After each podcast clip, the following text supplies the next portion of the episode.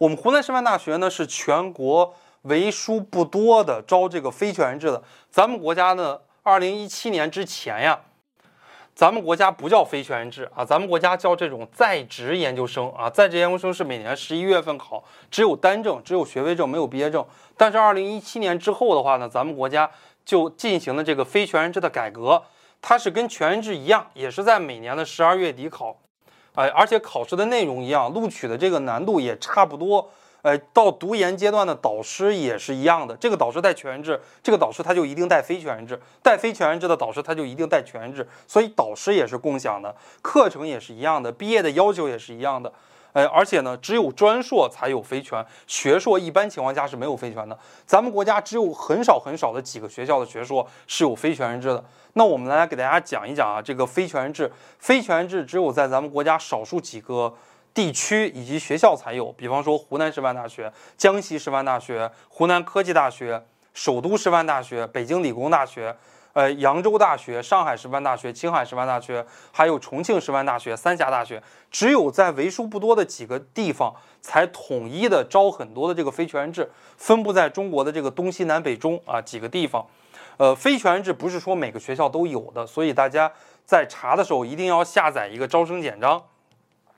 比方说你考湖南师范大学啊，你要去湖南师范大学研究生院的这个官网啊，下载一个招生简章。你要看一看这个招生简章，这个招生简章里边有非全日制，然后你再来考非全日制。我们来给大家讲一下非全日制和全日制的不同。呃，如果是学制方面呢，全日制两年就可以毕业，但是非全的话要三年才能毕业。学费和补助方面呢，全日制是有这种生活补助的，每年有六千块钱的生活补助，每年还有奖学金，奖学金一等奖学金一万二，二等奖学金一般是八千，三等奖学金一般是四千块钱。非全日制的这一切都没有啊，也不包你住宿，这些啥都没有。呃，上课时间的话，全日制一般是周一到周五上课，非全日制的话呢，我们湖南师范大学一般情况下是周末啊会少很少的上一些课，一般情况下呢就是暑假上课上的比较多，寒假上课上的也很少啊。那么政策上要求啊，原则上来讲，我们湖南师范大学的非全日制只招收定向在职的一个。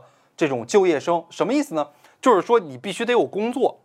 你才可以报考非全日制。你如果没有工作，那也没关系，你找一个企业签一个这个工作证明，签一个劳动合同，你也可以报这个非全日制。咱们国家对于非全日制现在卡的不是很严，为什么呢？因为每年招不满，哎，所以对这一个方面的管控呀不是特别的严。后边呢，我们说一下相同点。啊，学习的内容是相同的，考试的内容是相同的，学习以后啊，享受到的服务也是相同的，毕业的要求也是相同的，而且都是双证，毕业证、学位证都有。按理说，国家的这个在承认的力度上也是一样的啊。但是非全日制上面会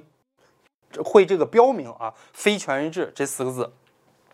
哪些人群适合考全日制，哪些人群适合考非全日制？我们来看一下，适合考全日制的一些人啊，比方说应届生。哎，没有固定工作的，我希望找一个工作。哎，我希望考一个研究生，我希望学到知识，以后用这个毕业证全日制的，我去找到一个好的工作。这些人呢，适合考全日制。非全日制适合哪些人呢？就是一类人，呃，有固定工作的，而且是往届生。比方说有家庭有孩子了，周一到周五我没有办法来上课，而且年纪比较大的，哎，我需要研究生的文凭，我就提升自己。或者说呢，有的已经是中小学的这个老师了，已经评了这个高级职称了。哎，我需要一个这个非全日制的一个文凭，哎，我就是需要一个晋升就可以了，适合这些人，或者说你考全日制没考上，